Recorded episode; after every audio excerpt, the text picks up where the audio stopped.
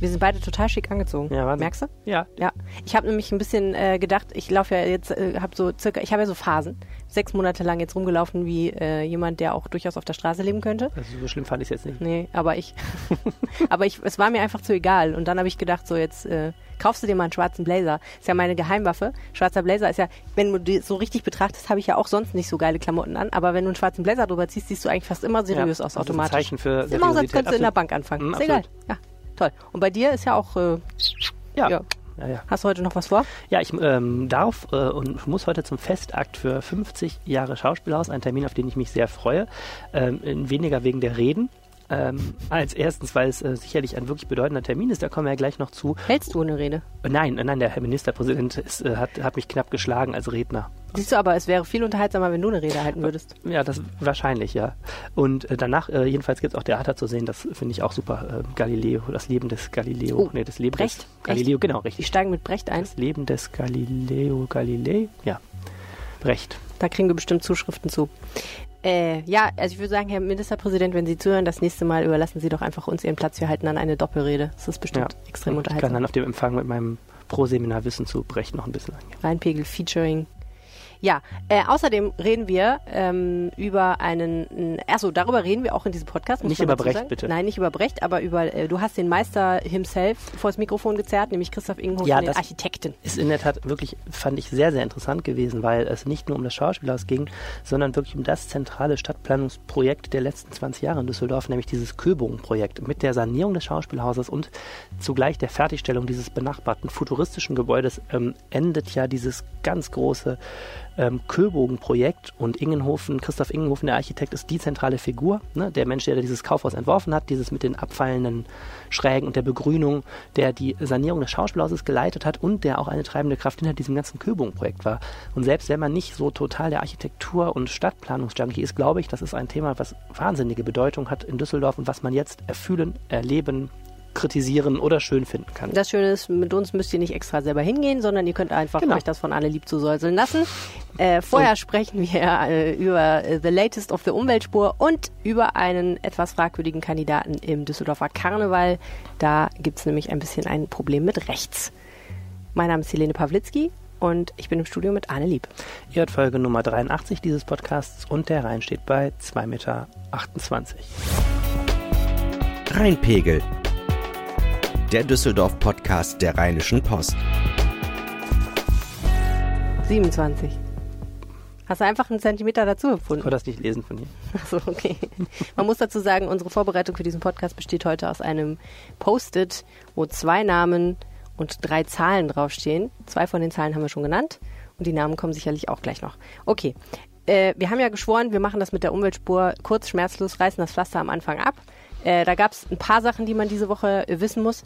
Ähm, womit möchten wir anfangen? Mit dem Unfall oder mit der politischen Sache? Wir sollten mit dem Unfall anfangen. Okay, also es hat einen Unfall gegeben, einen ziemlich schweren Unfall, und zwar im Unitunnel. Und äh, also war ein Auffahrunfall, eine Frau ist sehr schwer verletzt worden, musste von der Feuerwehr aus ihrem Fahrzeug rausgeschnitten werden, dabei von Notärzten betreut werden. Also es war eine sehr unangenehme Sache. Und äh, was dann als nächstes passierte, war, dass ein CDU-Ratsherr namens Christian Rütz auf seiner Facebook-Seite schrieb, mehr oder weniger, ich paraphrasiere, aha, Jetzt ist also auch noch ein Unfall passiert im Zusammenhang mit der Umweltspur. Und äh, wie lange muss das eigentlich noch geben? Muss es erst Tote geben? Ja, er stellte zumindest ähm, schnell einen möglichen Zusammenhang her. Genau. Jetzt muss man sagen, diese Rückstaus wegen der Umweltspur sind ja eines der ganz zentralen Themen gewesen, weil wir hatten ja, ähm, oder es gibt eben vor Beginn dieser dritten Umweltspur, vor der Ausfahrt Düsseldorf Zentrum, Von der A46 von der runter? A46 Mhm. runter gab, gibt es ja teilweise einen Berufsverkehr Rückstaus bis auf die Autobahn und die wohl durch die Umweltspur, das ist ja alles immer sehr schwer beweisbar, ähm, stärker auftreten und länger sind. Und da war von Anfang an immer so eine Kritik, wenn da jetzt einer auf dem Stauende drauf fährt, ähm, könnte das ein Sicherheitsrisiko sein und sogar ähm, eine Möglichkeit sein, dass, äh, dass die Polizei dann das abbrechen muss. Mhm. Deswegen äh, strillten nicht nur ähm, bei Christian Rutz, sondern auch also bei mir sofort die Alarmglocken in Richtung, oh, war das da. Ähm, ein, eine Sache, die man sagen muss, ähm, worauf viele, glaube ich, auch reingefallen sind öffentlich, ist nämlich, dass, dass es aber nicht dieser Rückstau war vor der dritten Umweltspur in der Ausfahrt Zentrum. Denn Dort ist ja dahinter- auch ein Tunnel, der Werstener Trog, sondern es ist ein Tunnel weiter, der Universitätstunnel vor der Ausfahrt Bilkhafen. Hinter der Ausfahrt Bilkhafen ist aber gar nicht direkt die Umweltspur, sondern die Strecke führt ja erstmal weiter über die Münchner Straße zu einer ähm, Staufalle, die es auch immer schon gab, da hinten nämlich der Kreuzung zum, ich glaube Südring ist das da schon. Und vom Südring aus, wenn du dann weiter Richtung Innenstadt fährst, da bei der, was ist das, gelben Tankstelle, Jet, Shell, ich glaube das ist eine Tankstelle. Gelb ist ne? Shell. Ist die Tankstelle da nicht? Aber Jet ist vielleicht auch gelb, ich weiß ich glaube, die Tankstelle ist eins weiter. Aber was auch immer, wenn du dann weiterfährst äh, über die Merowinger, da kommt die äh, Ja. Umweltspur, die schon im Frühjahr gestartet ist. Das heißt, der Zusammenhang, ähm, Rutz hat dann zwar eine, eine Staukarte gepostet, dass es einen durchgehenden Stau von da nach da gab, aber der Zusammenhang ist schon mal erstmal schwerer herzustellen. Ja, und dann gab es eben auch gestern ähm, im Ordnungs- und Verkehrsausschuss äh, eine Aussprache zu diesem Thema, auch wegen, wegen der medialen Berichterstattung.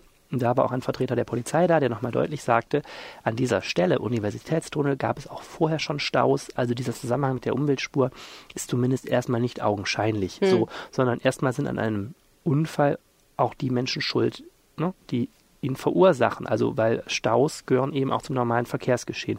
Ähm, nichtsdestotrotz schrecklicher Unfall, junge Frau in einem Kleinwagen, hinter ihr ein Laster, der das Stauende übersieht, knallt rein. Frau liegt immer noch auf der Intensivstation und musste von der Polizei richtig aus dem Fahrzeug geschnitten werden. Das war richtig zusammengedrückt. Vor Ja, ihr war Feuerwehr. auch, vorher Aber war ja. auch ein, äh, Feuerwehr. Vor ihr war auch ein 7,5 Tonner und die ist da wirklich richtig zerquetscht worden mit dem Auto. Und äh, schrecklicher Unfall. Aber eben Ich als junge Frau, die Causa fährt, stelle mir das sehr unangenehm vor. Also in jedem Fall muss man sagen, dass der Unfall war schrecklich. Sowas darf natürlich nicht passieren, aber sowas passiert leider Gottes im Straßenverkehr und es ist, wie du schon erklärt hast, schwer inhaltlich den Zusammenhang mit der Umweltspur herzustellen. Und dazu kommt ja noch, selbst wenn es einen Zusammenhang gegeben hätte, muss man ja sagen, ist ja die Frage, ob es wirklich legitim ist, das dann sofort politisch zu instrumentalisieren und mit der Forderung nach einer Abschaffung dieser Umweltspur, die Herr Rütz ja auch schon vorher des Öfteren kommuniziert hat, der mag die gar nicht haben, äh, zu verbinden. Und dafür hat er auch sehr viel Kritik Es eingesteckt. gab gestern dann im, im Ordnungs- und Verkehrsausschuss auch noch eine Diskussion über politischen Stil. Äh, Manfred Neuenhaus, Ratsherr der FDP, der Herrn Rutz kürzlich wegen einer anderen Sache schon mal ähm, für seinen Stil kritisiert hatte, ähm, sagte zu Recht, es ist nicht, also finde ich zu Recht, es ist jetzt erstmal nicht Sache der Politik, Unfallursachen zu ermitteln, das ist Sache der Polizei. Und äh, schon gar nicht ähm, eine Stunde nach dem Vorfall oder wenige Stunden nach dem Vorfall. Sowas dauert ja und wird am Ende auch erst vor Gericht entschieden überhaupt. Ne? Und ähm, es ist auch im Wahlkampf natürlich äh, ein sehr knallhartes Mittel, einen solchen Unfall in einen Zusammenhang mit einem politischen Planungsprojekt zu stellen. So, und dagegen verwahrten sich dann eben auch SPD und Grüne. Ähm, der Ratsherr Norbert Schawinski von den Grünen sagte, diese Plakate an der Umweltspur, die die FDP diese Woche geklebt hat, ne? Frau Stark-Zimmermann hat ja wieder eine Aktion an der Umweltspur gegen die Umweltspur gemacht. Das sei so eine Art von Polemik, die im Wahlkampf aus Sicht ja dieses grünen Politikers noch zulässig ist und lustig ist, auch wenn man es vielleicht inhaltlich als Grüner doof findet. Aber ähm, diese Art, einen schweren Unfall in Zusammenhang zu stellen mit einem politischen Planungsprojekt, wenn der Zusammenhang, ich habe es gerade dargestellt, so so ähm, so vage noch nach, also noch überhaupt nicht bewiesen ist, das äh, sei schlechter Stil und man hat ja die CDU-Fraktion gebeten, auf Herrn Rutz jetzt mal einzuwirken. Die CDU-Anwesenden haben ihn allerdings verteidigt ähm, und haben gesagt, naja, also äh, haben gesagt, naja, man kann durchaus auch mal solche Fragen stellen, denn das Thema künstliche Staus, äh, die möglicherweise durch diese Umweltspur entstehen, oder nicht möglicherweise, die entstehen schon durch diese Umweltspur, könnten ja auch ein Sicherheitsrisiko sein. Und losgelöst von der Frage, was dort jetzt konkret in diesem Einzelfall passiert ist, kann man das mal diskutieren. Lustig, künstliche Staus, finde ich einen witzigen Begriff. Ja. Muss ich mal drüber nachdenken. Ähm, bevor wir zu dem kommen, was da sonst noch politisch abging, in Bezug auf die Umweltspur, ganz kurz zu dieser Strack-Zimmermann-Aktion. Das habe ich ehrlich gesagt nicht so ganz verstanden. Die hat ja Plakate äh, hängen lassen, wo sie eine Spotify äh, das Playlist zusammengestellt hat und man konnte das irgendwie abscannen auf dem Plakat und dann kriegte man eine Spotify-Playlist für den Stau. Genau. Dazu habe ich folgende Frage. Wie soll ich denn, wenn ich im Auto an der Umweltspur stehe, äh, mit meinem Handy sowas abscannen? Darf ich das überhaupt? Er darf natürlich nicht, wenn er am Steuer sitzt. Eigentlich nicht, ne? Das würde einfacher gehen, wenn du in einer Fahrgemeinschaft unterwegs bist. Aber dann darf musst ich ja. ja wobei, dann stehe ich ja auch im Stau. Ich bin ja noch nicht auf der Umweltspur. Genau, und das habe ich auch gedacht. Und Ah. das ist, das ist technisch gar nicht so einfach. Es kamen dann raus irgendwelche Lieder, ich habe sie jetzt alle wieder vergessen, ähm, die im Zusammenhang mit äh, Drive My Car von den Beatles und so wahrscheinlich. ja sowas und äh, irgendwelche Oh, so Wait von den Beatles vielleicht auch, keine Ahnung. Okay, haha. Okay, ähm, so, aber unabhängig von dieser ganzen Debatte um diesen Unfall gab es ja auch noch äh, Dinge, die da ansonsten noch zutage Ja. kamen bezüglich Umweltspur. Der große Knaller ist, wahrscheinlich bleibt es bei dieser Umweltspur, wie sie jetzt ist und die wird gar nicht mehr unbedingt größer und länger. Ja, also es war gestern Abend eine ähm, Sitzung, die ich sehr interessant fand, weil sie wirklich zeigte, wie entnervt alle Beteiligten sind.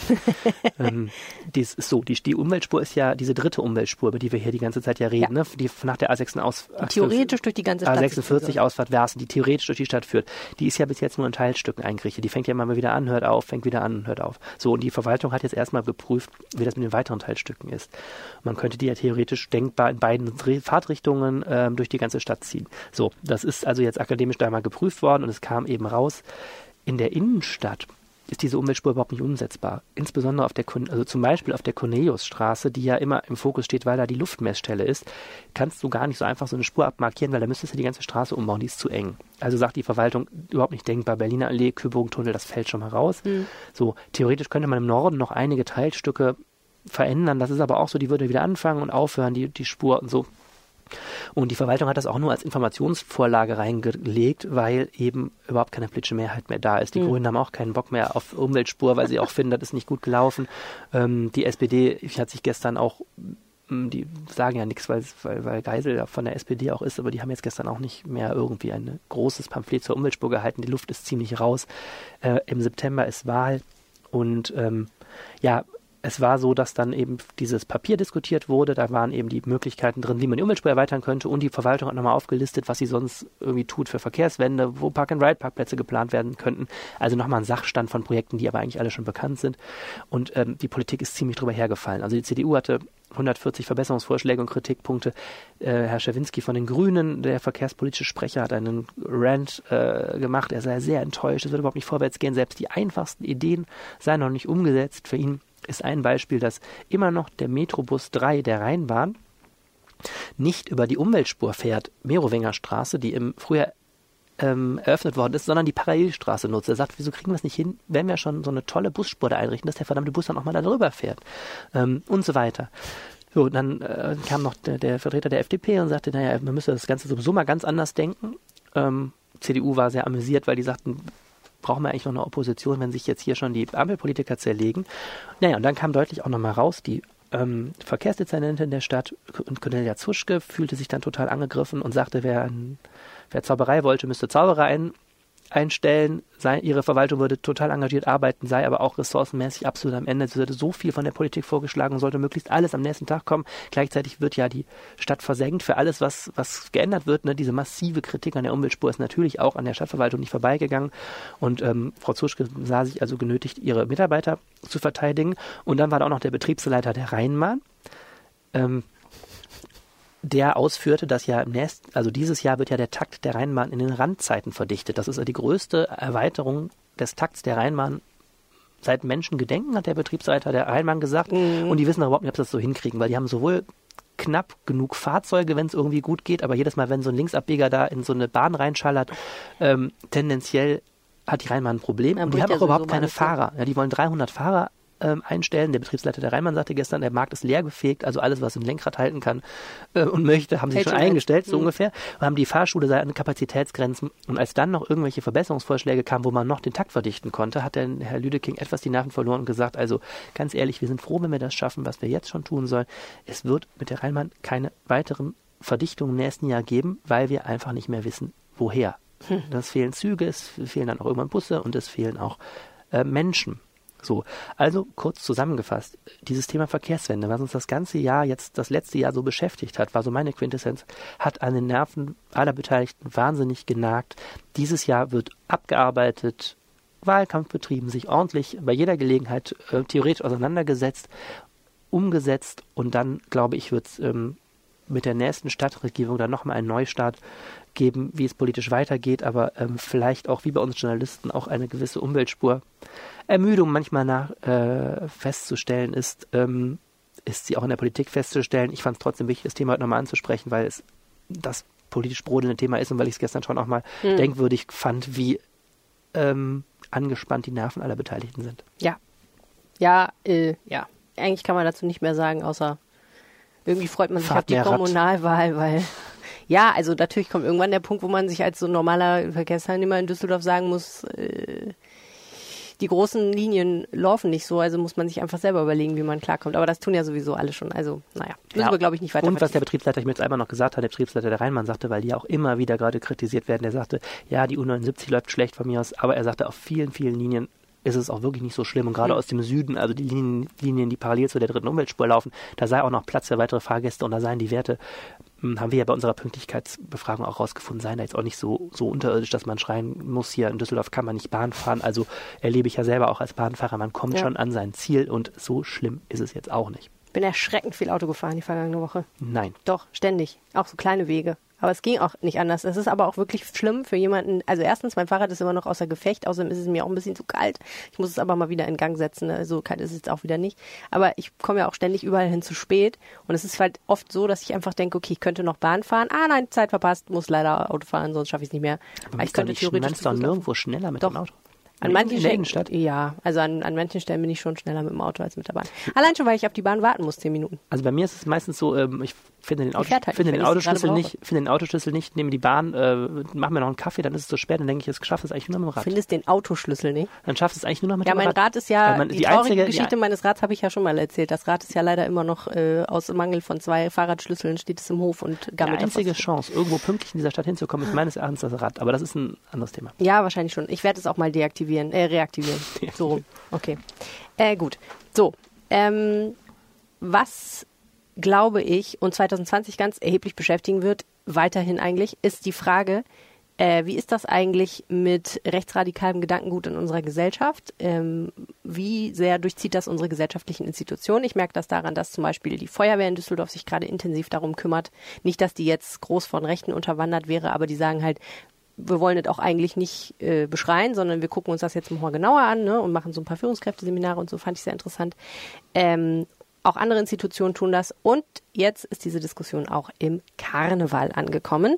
Die Rheinische Post hat äh, diese Woche berichtet über einen Mann namens Björn Clemens, der bis in diese Woche hinein Mitglied in einem Verein namens Narrenkollegium war. Mhm. Und unser Kollege Uwe Jens Runau hat die ganze Geschichte.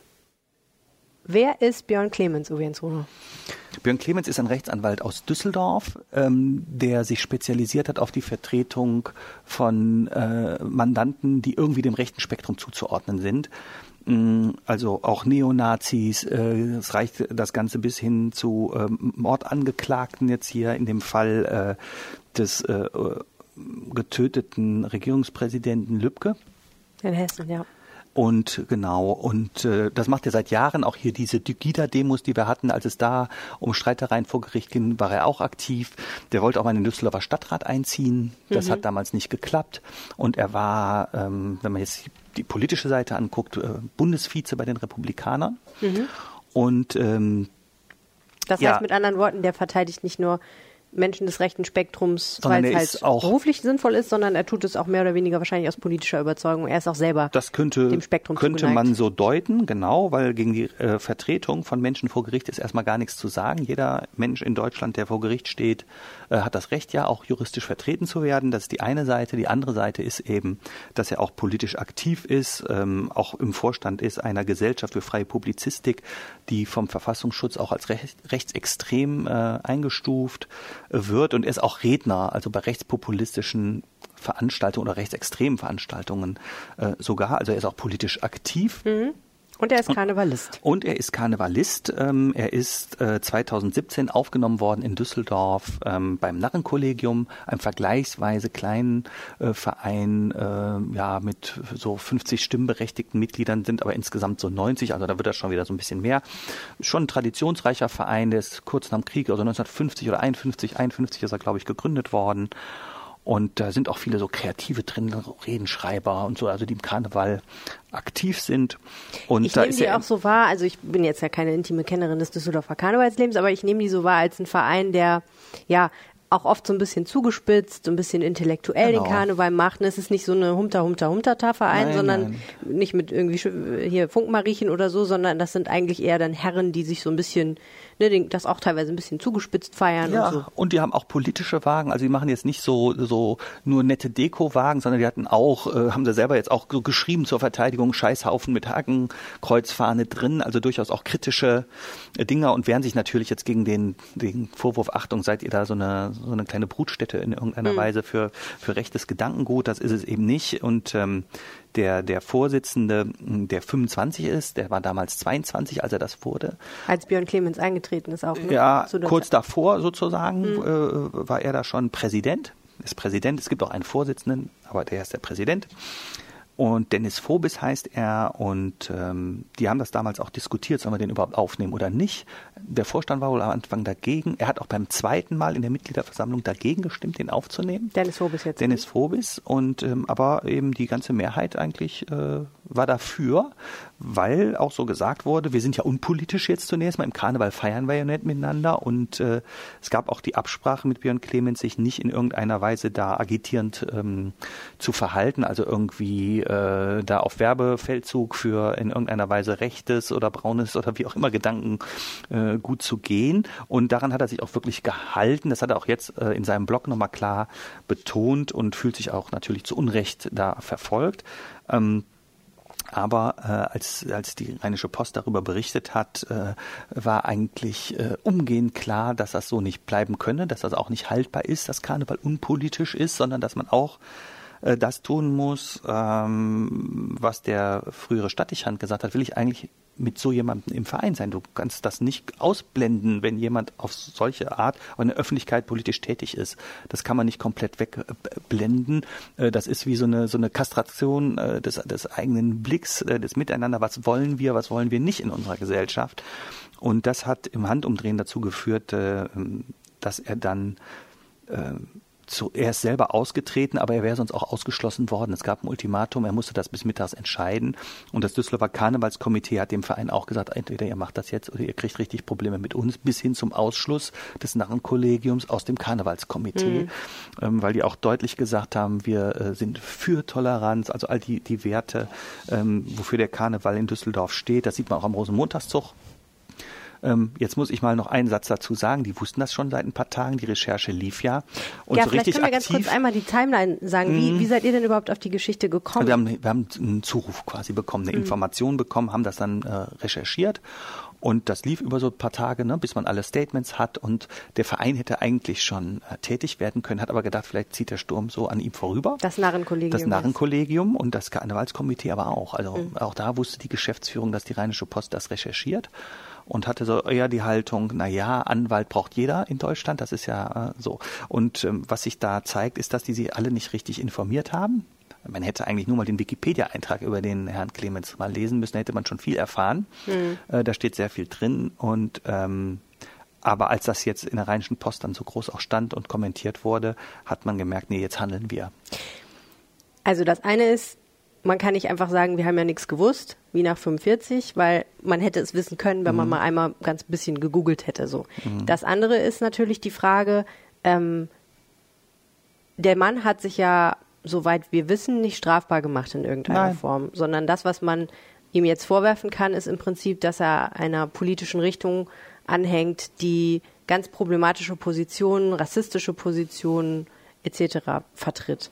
Ähm, Trotzdem ist ja die Frage, ne, ähm, muss man das nicht vielleicht auch aushalten, dass jemand ähm, so eine politische Neigung hat?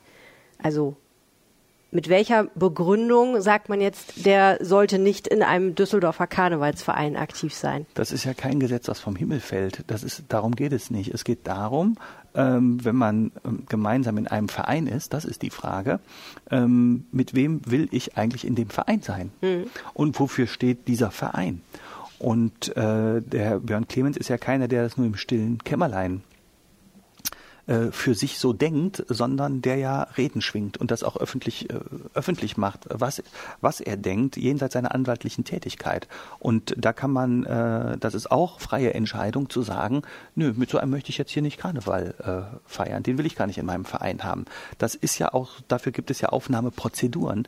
Die ist äh, in diesem Verein äh, anders ausgegangen zunächst und der, der Präsident, der sagt, ich war damals auch ein bisschen jung, ich habe das nicht richtig, ich habe den Verein nicht nicht so geführt, konsequent, wie ich das wollte. Und das wird mir nicht noch einmal passieren. Mhm. Es ist die, die Ebene, ähm, wie definieren wir unser Miteinander und wofür stehen wir, was sind unsere Überzeugungen. Und da kommt ja die, dieser Split auf einmal. Mhm. Und das finde ich ehrlich gesagt auch richtig. Ich habe mit vielen Leuten diskutiert in dem Zusammenhang. Es gibt ja äh, die Diskussion, das darf man heute, darf man das nicht mehr sagen? So, ne? Das ist ja das, was aus dem rechtspopulistischen äh, Raum kommt. Dann gab es auch dieses Political Correctness, immer so. Und ich glaube, in so Fällen, äh, bei dem, was jetzt man auch hört, wir haben mit dem Bund Deutscher Karneval gesprochen, der, der Vorsitzende sagt, Achtung, wir kriegen hier so eine Unterwanderung von rechts und warnt auch überall äh, bei den, bei den Vereinen. Er ist schon bedroht worden sogar deswegen. Und ich glaube, in diesem ganz gesunden Punkt, um den es jetzt hier gerade geht, wofür man steht und nicht steht, haben wir nicht zu viel Moral, sondern zu wenig, weil die Leute sich nicht trauen, offen zu sagen, das will ich nicht. Und so wie jetzt in äh, Italien es eine äh, Sardinenbewegung gibt, die gegen die Rechtspopulisten um Salvini mal was sagen, finde ich eigentlich gut, wenn das hier auch mal stattfindet, dass die Leute mal den Mund aufmachen. Hm. Wir haben viel zu viel dieses, auch lass doch. Hm, verstehe. Also und im Grunde genommen ist ja wichtig, dass das auch vorher passiert und nicht im Nachhinein, wenn genau. die Berichterstattung schon da ist. Und das fand ich auch spannend. Du hast ja auch berichtet, dass andere Karnevalsvereine sehr viel strengere Aufnahmeprozeduren haben. Genau. Zum Beispiel, glaube ich, die Weißfrecke, ne? Das ist vielleicht auch mal so ein Thema für das Karnevalskomitee, dass man sagt, ähm, ja, wie macht man das eigentlich am besten und dass man mal äh, so Modelle vorstellt. Mhm. Äh, die, die, die, das Narrenkollegium hat durchaus auch eine Prozedur. Also äh, da muss einer vorher fast ein Jahr irgendwie, also ein Jahr mitlaufen, äh, dann wird der vorgeschlagen, ähm, dann ähm, gibt es ein Gespräch, dann gibt es die Mitgliederversammlung, also das ist auch, aber Rot-Weiß macht das ganz dezidiert äh, Bürgen, ähm, die selber schon zwei Bürgen, die drei Jahre drin sein müssen, die man gut kennt. Die schlagen einen vor. Es gibt ein Vier-Augen-Gespräch des Kandidaten, Aufnahmekandidaten mit dem Präsidenten. Ähm, wenn der sagt, ja, ist okay, dann geht das schriftlich an alle Mitglieder. Hier haben wir jetzt zehn neue, die wollen bei uns rein. Dann vier Wochen lang kann jetzt jeder sagen, bei dem gibt es aber dies und dies Problem. Und erst wenn das nicht passiert, dann geht das richtig in den Aufnahmeausschuss. Hm.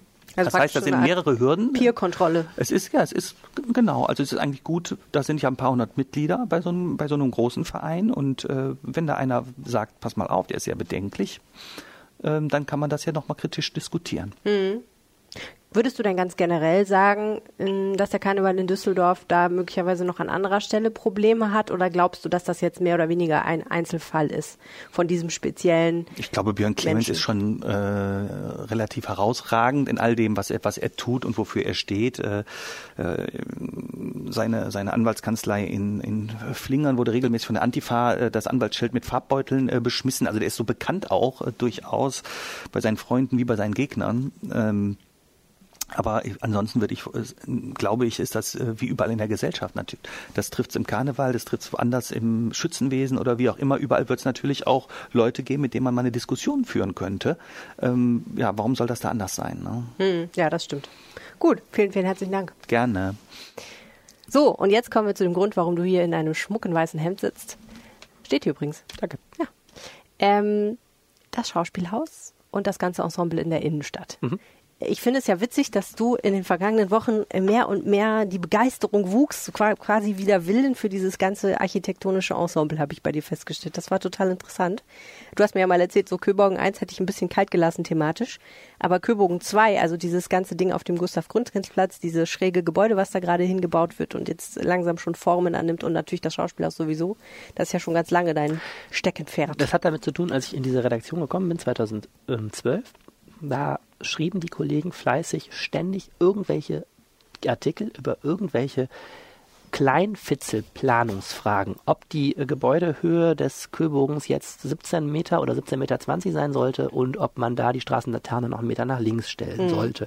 Weil damals war eben die Phase, wo politisch noch große Beschlüsse gefasst wurden, ne? wie, Platz, wie der Platz gestaltet wird, wobei das war ein bisschen später, aber wie dieses Gebäude gestaltet wird und so weiter. Und wir reden jetzt von dem Gebäude, was am Ende von der Königsallee steht, ne? diese geschwungenen Teile, wo Bräuninger drin ist und noch etliches anderes, so da im Graben sozusagen. Ähm, ja, genau. Ich erkläre gleich nochmal eben was, in drei Sätzen den Gesamtzusammenhang, dann versteht man ihn besser. Jedenfalls damals war so die große Stadtplanungsphase und ich, ich spüre bei mir selber immer eine große Ermüdung dann irgendwann, wenn ich das zehnte Mal so Animationen gesehen habe und dann ne, geht es darum, das ist so sehr nerdiges Spezialwissenwerk und ich fand auch in den Animationen diesen Köbogen 2, also dieses gerade im Bau befindliche Kaufhaus zwischen Schadowstraße und Gustav Grünkinsplatz, ähm, auch immer so ein bisschen erschlagend. Darf man das eigentlich Kaufhaus nennen? Ich habe das Ja. schon neulich bei dir gelesen und gedacht, ja, ja, oh, ich habe ich hab mich entschieden, es einfach Kaufhaus zu nennen, weil es ein Kaufhaus ist. das Also, hat bisher noch keiner gewagt, Arne. nee, aber, ja, Oh, aber oh, oh. unten ziehen halt Läden ein, in denen man Dinge verkaufen kann. Dann Ja. ist es auch irgendwo für mich ein, ein Kaufhaus. also ein Geschäftshaus, würde man wahrscheinlich länger sagen, aber ich finde Kaufhaus ist, es ist, kein, es ist jetzt nicht wie Karstadt durchgehendes wir Kaufhaus, aber es ist wie so ein, kann man Shopping Mall sagen? Nee, man geht ja nicht rein, ne? Keine Ahnung. Es ich habe das noch nicht so richtig durchblickt, ob man da reingeht. Jedenfalls jetzt ist es fast fertig. Also ähm, natürlich steht es im, im Rohbau sowieso schon, aber es ist auch außen fast fertig. Das heißt, man kann jetzt ähm, wirklich erstmals sich ähm, davon überzeugen. Ein guter Tipp ist mal zu P&C zu gehen. Da kann man auf die erste Etage gehen. Und da hat man sehr schön mal einen etwas erhöhten Blick durch die durch die Öffnungen zwischen den den beiden Gebäudeteilen, dem großen und diesem kleinen mit der Wiese obendrauf und kann dann äh, aufs Schauspielhaus gucken. Und ähm, ich finde von diesen Richtungen aus finde ich das schon ziemlich spektakulär, wenn man es mit vorher mal vergleicht, wie das so den Platz öffnet, dieses, dieses ähm, Gebäude. Und bin jetzt einfach sehr, sehr gespannt, einfach das mal alles selber zu erleben. Wie Frühling, frisch verliebt. Frisch verliebt in äh, ein Gebäude. Nein, das will ich gar nicht sagen. Ich hab, äh, will ich gar nicht sagen. Ähm, ich erkläre mal einmal eben kurz den Zusammenhang, damit die Leute auch mitkommen. Ja, auch dieses, ich. Dieses Köbogen-Projekt ist, äh, ich habe es ja eben schon mal gesagt, das entscheidende Stadtplanungsprojekt, was hier seit den 90ern vorangetrieben worden ist. Das hat zwei Komponenten. Das eine ist die Wehrhahnlinie gewesen, diese U-Bahn-Linie, die zwischen Wehrhahn und Bilk fährt und die, äh, die die Straßenbahn ja nach unten verlegt hatte. Die führt ja auf Strecken vorbei, wo früher die Straßenbahn überirdisch fuhr. Das sind jetzt U-Bahnen. Und das andere sind dieser Köbogen-Tunnel. Ne? Wir haben ja Autotunnel in der Innenstadt. Ähm, das heißt, der Verkehr wurde unter die Erde gelegt. Früher war der auf so einer Hochbahn, Hochautobahn. Früher, wenn du dir mal ein toller Tipp dazu ist, wenn man mal zu Lust hat, ist sich Google Street View mal zu holen. Google ist ja, ähm, wird ja freundlicherweise nicht mehr aktualisiert, dieses Street View. Das heißt, das sind echt historische Aufnahmen von 2008. Und dann siehst du ähm, die zwei wichtigsten Sachen dort, wo dieses Kübung 1 Gebäude jetzt steht, dieses von Daniel Liebeskind entworfene, wo man sich schon dran gewöhnt hat, ist ja schon seit ein paar Jahren fertig. 2015 ist das, glaube ich, grob eröffnet worden. Ähm, da war ja ein großer Busbahnhof. So, und das andere ist, es gab diese große Hochbrücke, Tausendfüßler, die mitten über die Stadelstraße führte. Eigentlich eine Wahnsinnsidee, ne? Dass du mitten auf der Einkaufsstraße unter einer Autobrücke hergingst. Ähm, das war ja eine, ja, es war, war noch ein Gedanke der autogerechten Stadt, dass du wirklich hier so die Autos sehr sichtbar auch in die Stadt platziert hast. Und die Idee dieses Köbung-Projekts ist eben gewesen, diese gefühlte diese gefühlte Schneise durch den Köbogen, äh, durch den Tausendfüßler zu schließen und wieder dieses ganze Areal neu zu entwickeln und als große Park-, Fußgänger- und äh, Innenstadtanlage zu machen. Und jetzt durch den, die Fertigstellung von diesem Köbogen 2, also diesem Ingenhofenteil, Kaufhaus und dem Schauspielhaus, ist im Grunde dieses ganze milliardenteure Projekt fertig. Und das ist eben für mich schon eine einschneidende Sache. Man kann jetzt wirklich rumgehen und sagen, hat sich das gelohnt. Ja. Also, was gemacht wurde, ist dieses schräge Gebäude dahinzustellen, was so schräg zuläuft, sozusagen zur Straße, was ein schräges Dach hat und das irgendwann auch nochmal schick begrünt werden soll. Und was auch gemacht wurde, und das war auch sehr teuer, ist das Schauspielhaus Genau. zu renovieren. Und beides lag in den Händen eines Mannes, nämlich von Christoph Ingenhofen. Genau, 60 Millionen Euro hat diese Schauspielhaussanierung alleine gekostet. Und Ingenhofen hat wirklich so, ja, alles aus einer Hand. Also Ingenhofen hat jetzt das, das Kaufhaus geplant und er hat eben die Gesamtverantwortung für diese ähm, Schauspielhaussanierung übertragen gekriegt. Und, das werden wir gleich im Interview hören, er hat sich nicht damit zufrieden gegeben, ähm, dieses Gebäude zu sanieren, sondern, was nicht ganz unumstritten war, gemeinsam mit dem auch sehr meinungsstarken Schauspielhausintendanten Wilfried Schulz hat, hat, haben, hat er ähm, dieses Schauspielhaus an entscheidenden Stellen verändert. Er hat vorne das Kassenhäuschen abreißen lassen, durch eine Glasfront ersetzt, weil er den Ansicht hatte, war und, und Schulz, dass das nicht praktikabel war mit diesem Kassenhäuschen und eigentlich auch nicht im Sinne dieses historischen Entwurfs. Der Architekt Bernhard V. ist lange verstorben, der das Gebäude äh, geplant hat. 1970 wurde es eröffnet, aber Ingenhofen hat schon versucht, sehr stark so äh, Dinge zu verändern und auch immer sich auf V berufen und gesagt, das waren Sachen, die waren, äh, waren nicht optimal. Ähm, dieses Schauspielhaus hat dann eine, da will ich jetzt hier nicht mit nerven, eine ziemlich komplizierte Planungsgeschichte. In der Planung ist der Entwurf von, von, von V auch mal umgedreht worden und so weiter. Ähm, komisch an dem Schauspielhaus ist ja, dass das Foyer, wenn du reinkommst, hinten ist. Ne? Du kommst ja rein, kaufst deine Karte und gehst an der Seite vom Saal erstmal vorbei und das Foyer ist hinten. Das ist ja sehr ungewöhnlich und laut Ingofen also auch alles irgendwie beruht auf Missverständnissen und Weird. Umplanung. So. Ja, jetzt wurde dieses Schauspielhaus eben wirklich mit massivem Aufwand, ähm, einerseits wurden Dach und Fassade und Haustechnik gemacht, das ist eher alles, ja, ja, aber mit massivem Aufwand innen auch ähm, restauriert. Und jetzt am Mittwoch gab es eine Begehung mit Christoph Ingenhofen und Wilfried Schulz, wo sie Journalisten schon mal vorgeführt haben, ähm, was da alles gemacht wurde, denn es ist innen fast fertig. Okay. Ich erzähle dir mal kurz zwei, äh, Pass pro Toto, zwei äh, Anekdoten, um zu zeigen, warum ich das faszinierend finde und warum es sich lohnt, sich das anzugucken. Das eine ist, ähm, dieses Gebäude ist ja ein ganz verrücktes Gebäude. Ich sage immer aus Spaß, es sieht ein bisschen aus wie so ein Setting von James Bond Jagd Dr. No, ne? weil das so Ende der 60er mit, man könnte eine Lavalampe auch hinten noch reinstellen in das Foyer. Ähm, ganz verrückte Architektur. Also es ist Beton, ist der vorherrschende Werkstoff, aber es sind trotzdem so organische Formen. Also das zentrale Element ist eine große Stütze im Foyer, die wie ein Baum aussieht aus Beton. Und dazu gibt es dann so Polyestermöbel und so. Und ähm, es ist Wahnsinn, mit welchem Aufwand das jetzt wieder hergestellt wurde. Ein Beispiel, die Teppiche waren am Schluss irgendwie so braun, schmutzig braun, aber im Original mal orange. Und das wurde mit Hilfe von Farbwissenschaftlern erstmal ermittelt, was war der Originalfarbton. So, dann hat man festgestellt, diese Teppiche waren nie so richtig farbecht, also innerhalb der Fläche, wo sie lagen, veränderte sich immer die Farbe. Also hat man das Material ausgetauscht. Dann wollte man aber auch noch irgendwie die äh, ähm, die Akustik verbessern, hat also auch noch ein, deshalb ein anderes Material genommen. Das heißt, es haben alleine sehr viele berufene und wahrscheinlich auch hochbezahlte Menschen sich diesen Teppich da über Monate angeguckt.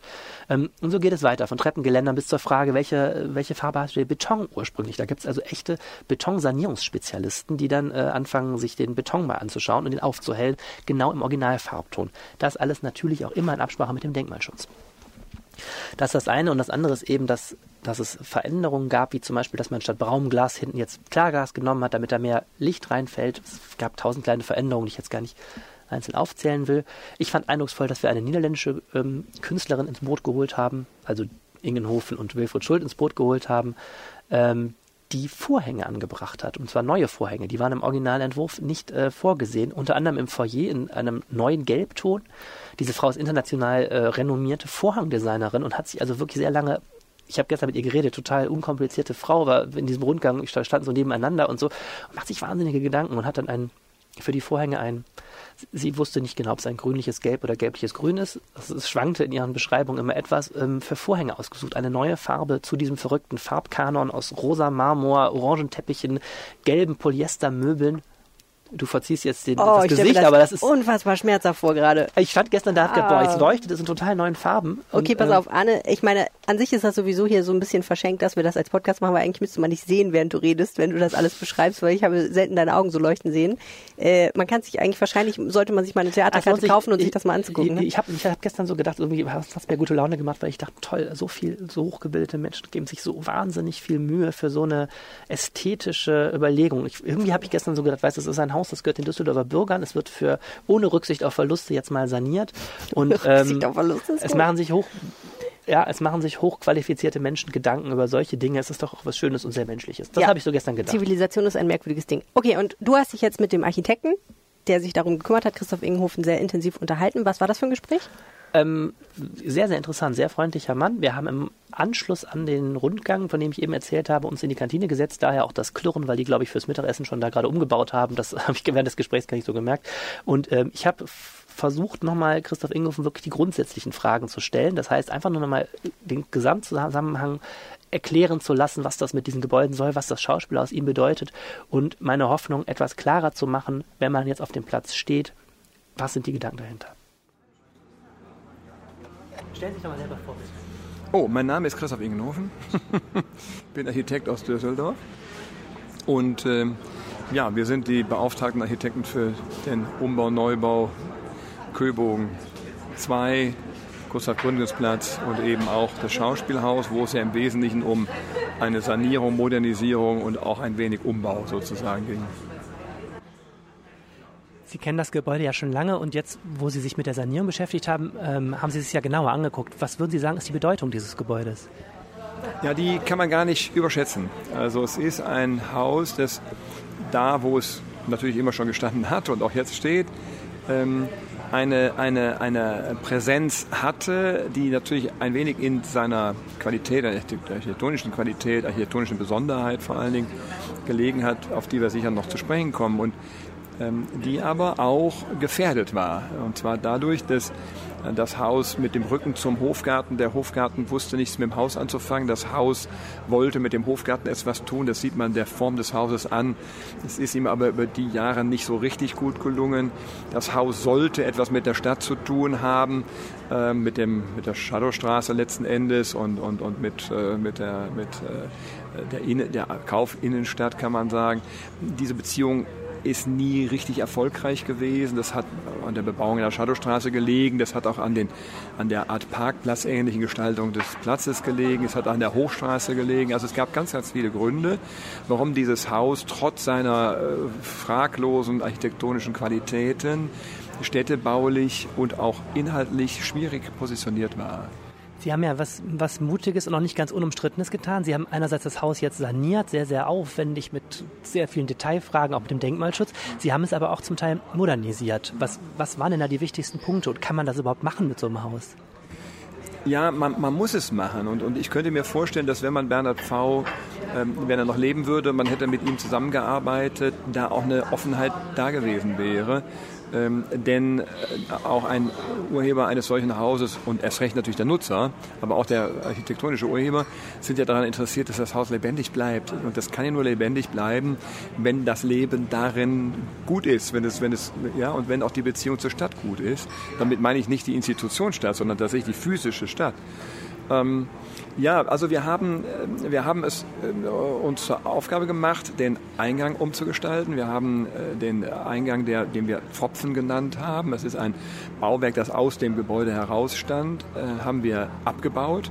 Nach einer sehr intensiven Diskussion, wie man sich vorstellen kann, mit der Denkmalpflege. Um das tun zu können, haben wir die Funktionen dieses Eingangs, die außer dass man reingeht und Windfang hat, ja darin bestanden, dass man ein Abonnementbüro dort hatte, die Tages- und auch damals auch die Nachtkasse dort hatte ähm, und eben auch den Zugang aus der Tiefgarage, aus der damals ja schon mal existierenden kleineren Tiefgarage. Diese Funktion haben wir aus dem Eingang herausgenommen und haben sie in einen separaten Pavillon auf den neuen Gustav Gründungsplatz platziert. Damit war überhaupt der Weg mal funktional frei. Und ästhetisch und denkmalpflegerisch war das natürlich eine differenzierte Diskussion. Zum Glück war vieles von dem, was dort war, nicht mehr original, sodass wir dann am Ende dann doch äh, erfolgreich waren mit diesem Antrag, das abzureißen.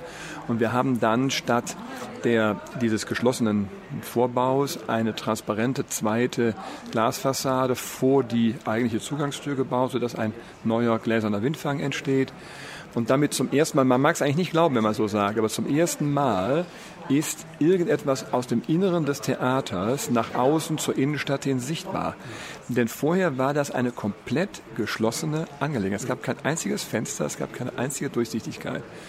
Ähm, ein bisschen was Ähnliches haben wir mit dem kleinen Haus gemacht, so dass in beiden Häusern jetzt schon von der Shadowstraße aus sichtbar wird, nicht nur, dass es da ein tolles Haus gibt, sondern auch ein wenig davon, was findet in dem Haus statt und was für eine Lebendigkeit hat das Haus. Sie haben ja bei der ganzen ähm, Geschichte eine sehr spannende Doppelrolle. Einerseits haben Sie eben diese ähm, Sanierung hier verantwortet, Sie verantworten aber auch den Neubau architektonisch, der nebenan entsteht. Ähm, welche Weise hat das Schauspielhaus dabei eine Rolle gespielt?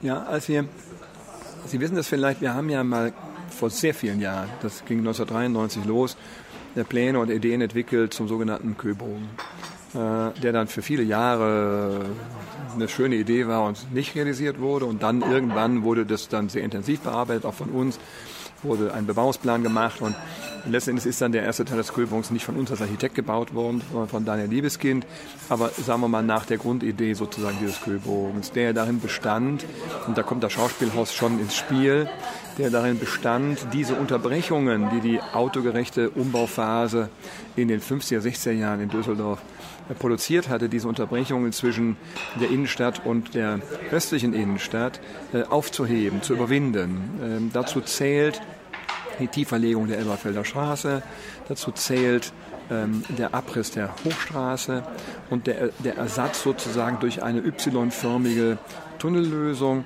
die dazu geführt hat, dass man die Königsallee wieder ebenerdig in den Hofgarten anschließt. Man mag das heute alles gar nicht glauben, dass das nicht der Fall war. Man ist ja durch eine sehr, sehr dunkle Passage herübergeschlichen. Ähm, die führt dazu, hat dazu geführt, dass die Shadowstraße wieder durchgängig eine normale Straße ist und nicht mehr unterbrochen ist durch äh, die Hochstraße. Und es hat dazu geführt, das ist vielleicht der wichtigste Effekt, dass der Hofgarten selber nicht mehr in zwei Teile geteilt ist, sondern sozusagen wiedervereinigt wurde. Und damit verbunden die Chance, den Gustav-Gründungsplatz neu zu formulieren, einen neuen Bebauungsvorschlag für die Randbebauung des Gustav-Gründungsplatzes zu machen. Dazu hat es dann ohne uns irgendwann Wettbewerbe, Studien gegeben, die haben auch bestimmte Ergebnisse. Ähm, als dann aber die Hochstraße abgerissen worden war, ähm, haben doch einige Menschen in der Politik in der Öffentlichkeit festgestellt, dass das wohl eine Chance ist, denn man sah plötzlich über alle Maßen das Schauspielhaus und irgendwie war plötzlich das Schauspielhaus und auch das Dreischeibenhochhaus Teil der Stadtgesellschaft geworden, was sie vorher nicht waren. Sie waren so in so einem Zwischenbereich. Ähm, und dann hat man gesagt, wir müssen vielleicht doch nochmal neu nachdenken, was wir da tun. Hat dann einen ähm, kleinen Wettbewerb organisiert zwischen drei Architekturbüros, den haben wir gewonnen. Und den haben wir eigentlich gewonnen mit einer Lösung für genau diese Aufgabe. Wie, wie kann man die Chance, die man jetzt plötzlich sah, wie kann man die nicht wieder zubauen? Haben Sie Sorge, dass dieses Kaufhaus, was da jetzt auf der anderen Platzseite entsteht, das, das Schauspielhaus dominiert oder überstrahlt? Nein. Nein, das habe ich eigentlich nicht. Wir haben das ähm, Haus ja dann infolge dieser Überlegungen, die ich eben geschildert habe, so, ähm, so platziert, dass also dieses sogenannte Tal entsteht, das also mit einer etwas steileren und einer sehr flachen Flanke sozusagen auf das Schauspielhaus ausgerichtet ist, von, vom Joachim-Erwin-Platz aus. Ähm, und diese Art der Sichtbarkeit und der Beziehung, die, die, die lässt sich gar nicht mehr zerstören. Zum Glück nicht, die wollten wir auch nicht zerstören, die wollten wir inszenieren. Ähm, und das, das, das, das, das Gebäude Kühlbogen 2 hat eigentlich zwei Seiten, kann man sagen. Es hat eine Seite zur Shadowstraße, da ist es Teil einer Shoppingwelt. Es wird sogar womöglich ein sehr großer und bedeutender und bunter und lebendiger Teil dieser Shoppingwelt werden. Und auf der anderen Seite zum Theater und auch zum Tal hin ist es eher Teil einer eines Ensembles von Dreischeibenhochhaus, Schauspielhaus, Köbogen und eben auch Hofgarten. Und da es das ist, haben wir uns dort dazu entschieden, nicht eine normale Architektur zu bauen, sondern wie so eine Art Landschaftspyramide eigentlich, ein Land Art Building daraus zu machen, das ganz klar sagt, ich bin so, sowohl Teil des Hofgartens, als auch Teil des Theaterbezirkes, als auch Teil sozusagen der Shoppingwelt und versuche zwischen all diesen eigentlich eine Stellung einzunehmen, die das miteinander in eine sinnvolle neue Beziehung bringt. Ich, habe kürzlich alte Fotos ähm, gefälzt aus unserem äh, Zeitungsarchiv mhm. über den Gustav Grundgensplatz und habe festgestellt, dass dieser Vorplatz immer ein Problemplatz war. Dann gab es mal einen Wochenmarkt, der schlief ein, dann gab es ja. mal eine Skaterrampe, dann gab es tausend genau. städtebauliche Wettbewerbe, weil irgendwie der Platz war zugig, der Platz war karg und richtig, so richtig mhm kein Ort, der richtig angenommen wurde. Ne? Wird, das, wird das jetzt besser aus Ihrer Sicht? Ja, ich glaube, man denkt ja immer, wenn man, wenn man sowas diskutiert, denkt man immer, ja, das liegt wahrscheinlich an dem Belag oder dass da ein Auto parkt oder am Verkehrsschild. Daran liegt das eigentlich normalerweise nicht. Die Menschen sind durchaus in der Lage und bereit, solche Dinge zu überwinden, wenn sie sich wohlfühlen. Ne? Und das ist das Problem an dem Platz gewesen. Der Platz war durch die Hochstraße und durch die Elberfelder Straße und die Anbindung in die Shadowstraße ich weiß gar nicht, wie viel spurig abgeriegelt von der Stadt, aber zwischen acht und zehn ne? Spuren. Also wir, wir reden von einem bedeutenden, äh, beeindruckenden Verkehrsriegel. Und dann zu sagen, auf der anderen Seite von diesem Verkehrswahnsinn, da inszenieren wir jetzt einen tollen Platz und dann gehen die Leute bestimmt dahin und setzen sich an die Sonne, war von vornherein zum Scheitern verurteilt. So, da, durch den Wegfall von alledem eröffnet sich jetzt diese große Chance. Und dadurch, dass man sie jetzt nicht zugebaut hat, umso mehr. So, jetzt kommt aber der Platz natürlich selber. Jetzt hast du da alle Bedingungen geschaffen, aber jetzt muss der Platz selber natürlich trotzdem auch noch gut sein. Und auf dem Platz selber ist es für uns so, wir haben, anders als das in der historischen Bebauung war, ist ja die ähm, Kühlbogen 2, dieses Gebäude, äh, größer und rückt auch dem Theater näher. Hat man uns auch kritisch für angeguckt. Und ich fordere immer jeden auf, jetzt mal dahin zu gehen und mal zu gucken, ob der Platz zu klein ist. Ist er nämlich bestimmt nicht. Ähm, nicht nur durch die Kontur des Gebäudes, sondern auch durch die pure Platzgröße, die ist eigentlich sehr groß. Und, und wir haben aber diese Verkleinerung als sehr hilfreich empfunden. Ich habe es auch als sehr hilfreich empfunden, dem Theater ein Gegenüber geben zu können, also auch von der Höhe her ein Gegenüber. Das, der Höhebogen 2 senkt sich ja etwas ab, er vermittelt zwischen der Höhe des P&C-Gebäudes und der Höhe des Theaters. Das Theater ist an der höchsten Stelle vorne, nicht am Bühnenturm, aber vorne 17 Meter hoch und der Kühlbogen kommt auch auf diese 17 Meter runter und durch die Schräge ist er ein freundlicher Nachbar, finden wir eigentlich. Und wir haben natürlich die Chance genutzt. Geschäfte haben sehr ungern auf dem, am hinteren Ende noch Schaufenster. Mhm. Und das war natürlich für uns eine Chance, es auch umgekehrt zu machen, sodass eben das Shopping-Thema eben nicht auf den Theaterplatz sozusagen schwappt, sondern da hinten eben eine geschlossene, aber sehr schöne, sehr interessante Fassadenstruktur entsteht. Dann ist das noch leicht gekippt, das heißt, der Platz verjüngt sich dann auch noch zur Bleichstraße hin, sodass er etwas perspektivisch wird und dass aber natürlich auch die Bebauung an der Bleichstraße jetzt keine keine übermäßige Bedeutung für den Platz mehr hat. Das würde sie nämlich, glaube ich, auch nicht können. Wir haben dort auch noch eine Bauminsel vorzuplatzieren mit zwei großen Bäumen drin, oder drei sogar, ähm, die das auch noch ein, ein wenig zum Ende bringen da hinten und die aber auch ein Botschafter des Parks sind. Mhm. Die Parkbäume springen sozusagen noch bis auf den Platz an zwei Stellen, vor dem Dreischeibenhochhaus und dort. Und dann, glaube ich, entsteht mit dem Pavillon zusammen, mit, der, mit dem Tal, mit der Fassade des Köbogens, mit dieser amorphen Fassade des Schauspielhauses, auch mit der Umgestaltung, die wir nochmal zwischen Dreischeibenhochhaus und dem Schauspielhaus machen werden. Da wird ja nochmal der Parkplatz umgestaltet, die Schranke wird wegkommen und so weiter, sodass das kein Parkplatz mehr ist. Also es wird zwar irgendwo mal irgendwo geparkt werden können, aber eben nur am Straßenrand sozusagen. Mit all dem, glaube ich, gelingt uns jetzt einen Platz zu haben, den die Menschen sowieso benutzen, weil sie ihn sowieso überqueren, weil sie etwas daran zu tun haben. Und wenn er dann einladend ist und wenn er dann nicht so windturbulent ist und wenn dann vielleicht auch irgendwo noch ein Kaffee, einen Kaffee anbietet äh, und wenn die Leute dann ins Theater strömen und so weiter, ich glaube, dann werden sie den auch genießen können und benutzen können. Was ist denn eigentlich mit dem Wind? Siehst du immer, das Dreischeibenhaus macht den, äh, ja, reflektiert macht, den Wind auf dem Platz. Ne? Das macht es auch. Es gibt bestimmte Wind, man muss ja wissen, grundsätzlich gibt es in Düsseldorf die stärksten Winde, sagen wir mal, aus Westen, ganz grob aus Westen, teilweise Südwest-West oder teilweise auch mal Nordwest-West. Ähm, diese, das gibt jetzt nicht, das sind nicht die einzigen Winde, die es gibt, aber es sind die stärksten und häufigsten, äh, gerade wenn es dann ein bisschen kritisch wird. Und diese prallen natürlich auf die Westseite des Dreischeibenhochhauses. Relativ ungehindert, weil davor ist der Hofgarten, also da ist keine hohe Bebauung. Also auch, so, und dann strömt es natürlich um dieses Haus drumherum, dieser Wind, und verursacht dann in bestimmten Höhen doch relativ starke turbulente, turbulente Situationen hinter sich. Und hinter dem Dreischeibenhochhaus von Westen betrachtet ist der Gustav Gründungsplatz.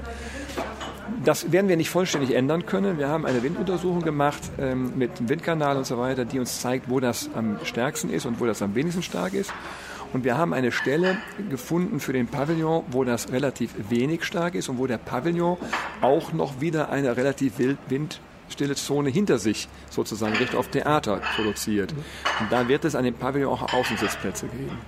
Und dann entsteht eine zweite, relativ windsichere Situation vor dem Eingang des kleinen Hauses. Und das ist die sonnigste Seite des Platzes. Also wenn man mal früher hier rumgegangen ist, da haben die Leute immer in der Sonne gesessen. Das ist eine schöne Situation da auch.